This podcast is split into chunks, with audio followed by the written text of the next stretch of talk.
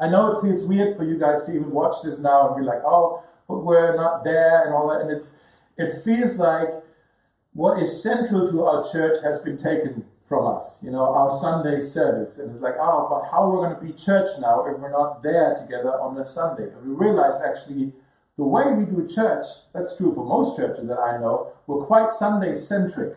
And I'm wondering, maybe here's an opportunity for us now to rediscover some things that God has called the church to be and do uh, that are supposed to happen outside of Sunday, anyways, in smaller settings like small groups. I know we already have small groups, but what if this is a season now where our small group life is just strengthened and, uh, and we just rediscover some things about it in a whole new way? I think that's that's going to be quite special. So let's just go into this and make the most of it. I like to compare it to a game of chess. Many of you have played chess, you know the rules. I have a friend who, a few years ago, he said he wants to learn to become a professional chess player. And so he knew the rules, he just wanted to learn all the tactics and these things. So he started to take lessons from another uh, professional chess player. And that uh, professional told my friend, when you rehearse playing chess, what you want to do is you sacrifice your queen early in the game and that's the only way how you learn how to utilize all the other players and the strengths of the other players. Okay, and so in many ways, this is what this bit feels like. Like we have, we we don't have our queen anymore. We don't have our Sunday service, but now it's an opportunity for us to learn how we can utilize and uh, actually discover the strength of all the other things that we can still be and all things we can still do. So, in many ways, yes, we are pausing Sunday gatherings, but we're not pausing church. In, in many ways, we're actually making sure all the other things are becoming more alive and have more and more power. So, um, the good news is the king in the game, he's still with us.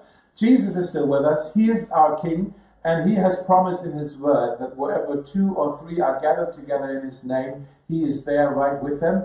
And I believe, even though he didn't say it, because people would be confused with it. Mm-hmm. I also think he meant digital togetherness as well. Okay, so where two or three are gathered online, I also believe God is with us right now. I believe God's with you right now. Even if you're on your own, watching on your computer, I believe God's right there with you. He sees you, He watches over you. We just looked at that, Psalm 121. Okay? So, yes, Jesus is inviting us to rediscover again what does it mean to be His church we, his church, we are the saved ones. We are his adopted children. We belong to him. And oftentimes, when we think of salvation, we think of the things that Jesus has saved us from. You know, Jesus saved us from sin, from guilt, from shame, from uh, death, from addictions, from separation from Him. All of these things we are saved from. And of course, all of that is true. Praise God, He has saved us from all these things. But we also need to actually consider what it is that Jesus has saved us for. There's some Christians who have never asked this question what has Jesus saved me for?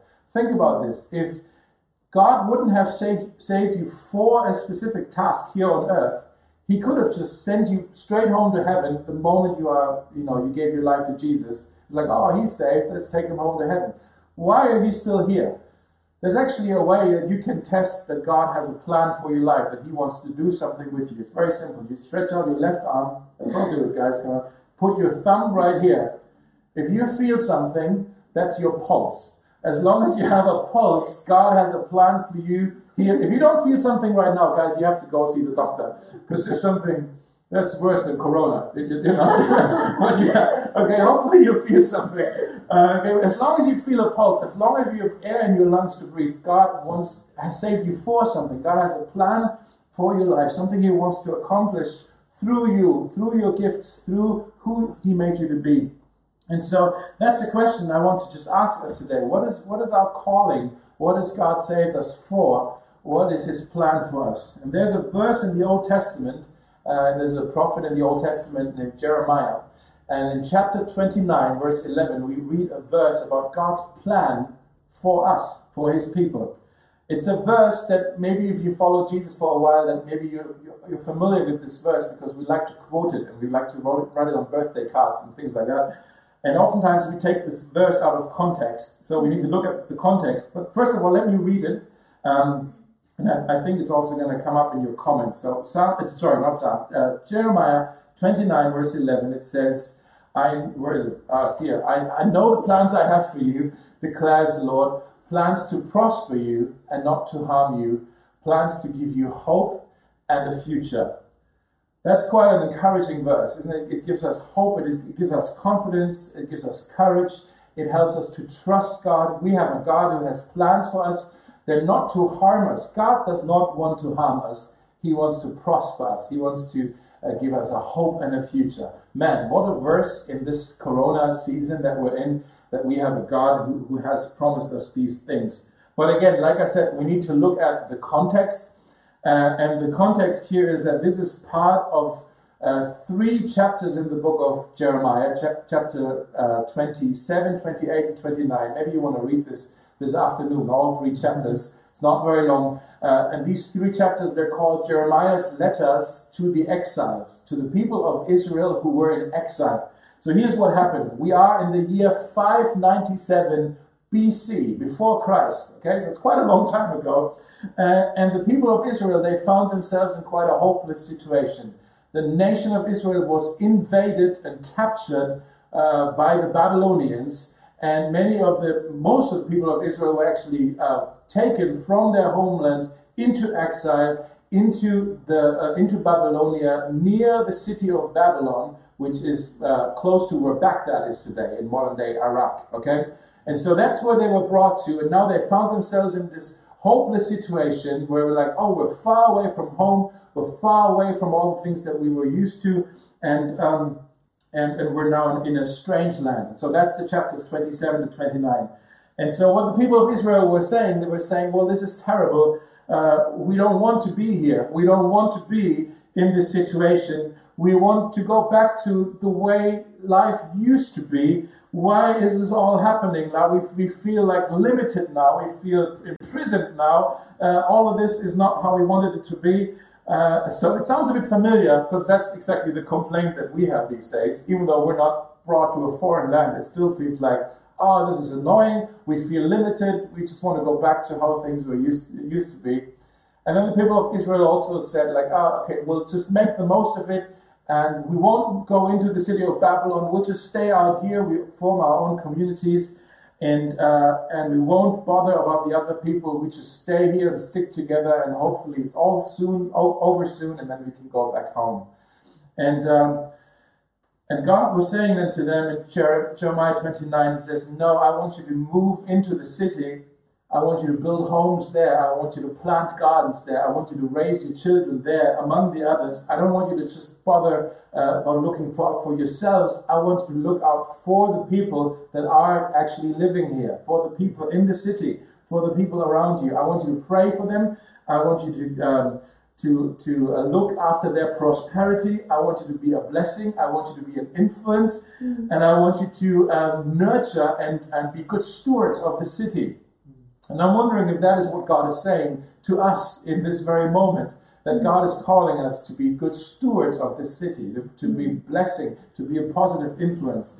Uh, in the same chapter, a bit earlier in verse 7, uh, it says this Seek the welfare of the city where I have sent you into exile, and pray to the Lord on its behalf, for in its welfare you will find your welfare. Now, in this verse, we have that word welfare three times. Seek the welfare of the city where I sent you, because in its welfare, you will also find your welfare. The Hebrew word that's being used here for the word welfare is a word that maybe you know already. It's actually the word shalom. Shalom it's it's quite a, a, a word sometimes we even sing about it in some songs. It's it's a powerful, it's a deep, it's a rich word, mm. uh, and it's very hard to translate. There's not really one word in the English language that translates it well. Uh, here it's uh, welfare. Another translation says prosperity. Sometimes it says blessing. Oftentimes we understand shalom to mean peace uh, or or harmony. Um, in Israel, if you go to Israel, it's a bit hard right now because they also closed the borders. But if you ever go to Israel, you will find that they use the word shalom as a greeting. They see each other and they say, "Hey, shalom." That's good day to you. Or when they part ways, they as a goodbye, they say the word shalom. Peace be with you. Um, shalom, guys. Shalom is the answer. If you feel worried right now because of everything that's happening in our world and in our city, you need shalom. If you are afraid, you need shalom. If you feel lonely, you need shalom. We all need shalom. I need shalom. I remember many times in the past and also recently where I needed shalom. And then I discovered Jesus. I ran into Jesus, and that is his name. He is shalom, Prince of Peace. Mm. That means he is the one who governs with shalom, with peace. Jesus equals shalom.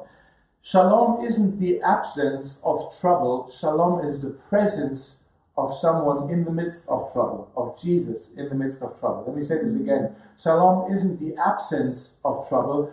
I'm pointing at my wife. That was wrong. Shalom isn't. Shalom isn't the absence of, of trouble. It's it's the presence. Guys, listen. It's the presence of Jesus in the in the in the midst of trouble. Stop laughing. Okay.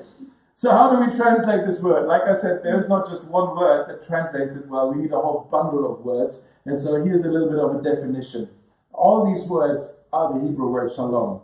Shalom means peace, harmony, wholeness, blessing. Shalom means security. Shalom means completeness, freedom, welfare. We have that. Shalom means celebration, safety, tranquility, Shalom means health. Shalom means well being. Shalom means flourishing, prosperity, rest, fullness, joy, contentment, and friendship. Wow, that, that's quite a lot of words, right? Uh, shalom, like I said, is more than the absence of conflict or war or trouble. It is the presence of something good, something that's health, healthy for us, and that something is actually a person, and it is Jesus when two, in the past, when there were two uh, nations who were at war with each other, and then they made shalom with each other, it wasn't just that they stopped fighting and they put their weapons down, it was actually a promise that they would now uh, invest in the flourishing of the other. You know what I mean? So they were they weren't just going separate ways, they were actually now in partnership with one another. And so what is it that God's actually promising to us? Again, Jeremiah 29, verse 11, it says, I know the plans that I have for you, declares the Lord, plans to shalom you. That is his plan. He wants to give us shalom. And so this verse isn't just a verse, actually isn't a verse given to one individual. This verse, this promise, was given to a group of people uh, who found themselves in a desperate situation, who were um, hopeless, who thought God had abandoned them and God was no longer with them. And in this situation, God says this word to the people back then and maybe to you and I today. He's saying, No, my plan is still the same. I want to give you shalom. I want to bless you with shalom. And um, God is saying in this whole chapter 29, You are my people. You are people of shalom. You have shalom with you. Therefore, you are supposed to be a blessing. He's saying, don't think of blessing as a reservoir. Think of it as a, as a river. It goes through you uh, and to the other people, to the people, to wherever you are. He's saying, you are supposed to be all these things that we mentioned peace, harmony, flourishing, health. You are supposed friendship. You're supposed to bring and contribute all of that to your city wherever you find uh, find yourself. So again, verse seven it says, you know, seek the shalom of the city where I have sent you, because if it shaloms, you too will shalom. For in its shalom, you will also find your shalom. If the, if the city is going well, we will, we will be well. At the moment, guys, everybody is just thinking about themselves. Uh, I mean, we've all noticed this, and it's really annoying. You know, everybody's just very self-conscious. Uh, you know, it's it's my face mask, or, and my pasta, and my my ravioli can, and my toilet paper. And it's like, I only think about myself. Hopefully, I'm going to survive this. I don't care about anybody else. Guys, what if we as Christians, in this particular season right now, in this week, what if we were the ones who actually stand up and say, you know what, I'm not going to be selfish, I'm going to be selfless. Mm-hmm. I'm not going to just think about myself, I'm going to think about the shalom and the well being of all the other people around me, especially the ones that are probably overlooked right now. What if we were not just, uh, you know, speaking about God's love, but actually sharing it What if we were actually on our knees now praying for our city, praying for that coronavirus to stop spreading, uh, and praying, uh, praying for, for shalom to flourish in Berlin? You know, imagine how we would stand out at the moment where it's so obvious everybody's so selfish, everybody's thinking of themselves. Imagine how we would stand out if we were saying, hey, you know what, we're here to be a blessing. We are other focused. Uh, I think God is inviting us in this season to rise up like never before and be His church and live different, 180 degrees different, uh, countercultural like everybody else is living. So I want to encourage you Think about this in your group today. We're going to, in a minute, sing another song and then stop this live stream, but don't just walk home yet. Have a conversation about this. How can we do this? We need to be creative because it's hard to get close to people at the moment. But how can we do this in this particular season? How can we be a blessing? How can we spread shalom, the things that God has blessed us with? How can we share the love of Jesus? How can we invite um, people so they can have peace with God, shalom with God? be reconciled with Him, uh, and think about this as a group. How can you be concerned about the welfare of other people around you? Uh, one of the ways, maybe, is just an idea, something I did a couple of days ago. In our building, we have an elevator, and I put up um, a sign in the elevator because I know everybody's using the elevator, that lift. And I put up uh, a sign that says, Hey, dear neighbors, hey, Corona is spreading, and I know some of us are getting fearful. Uh, if you uh, are among the risk group, the vulnerable people, maybe older or maybe carrying a sickness, and you really shouldn't catch it. You know, basically, I said, I'm happy to support you in this time and get your groceries or go to the pharmacy for you so you don't have to leave your apartment. You know, things like this. Maybe you can just offer to look out and be a support to the vulnerable people in your circle of relationships. Maybe um, you know someone who is working in the hospital as a doctor or as a nurse or maybe someone in the police force, because these guys are full on at the moment. They're so needed. They're the heroes these days. Uh, but now the school's closing, maybe there's someone who's a parent and they have to go to work and have no one to look after their kids.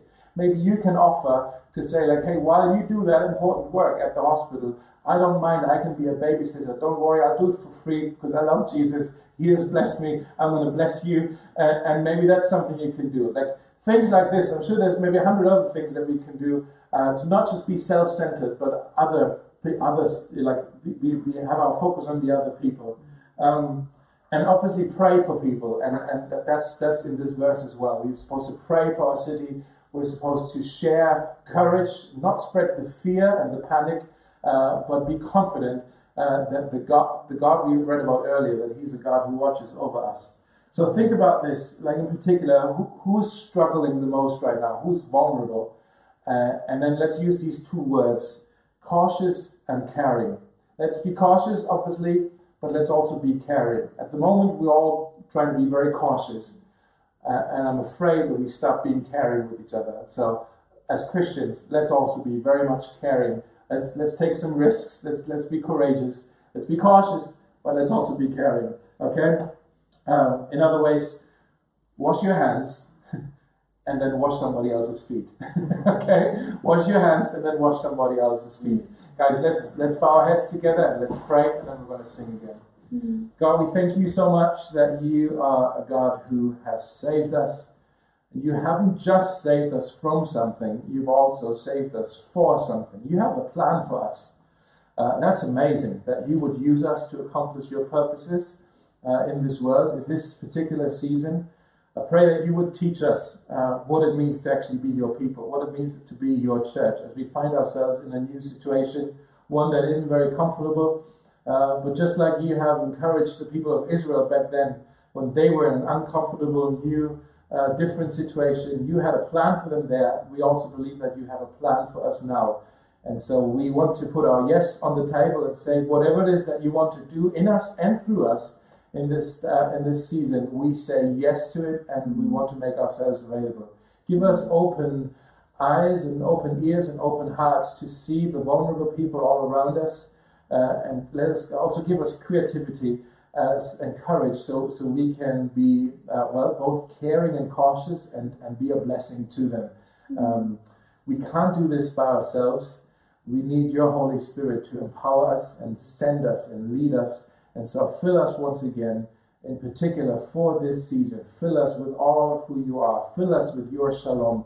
Mm. And then we don't want to keep it just among ourselves as a reservoir. We want it to be a river so it can flow through us and be a blessing to those around us.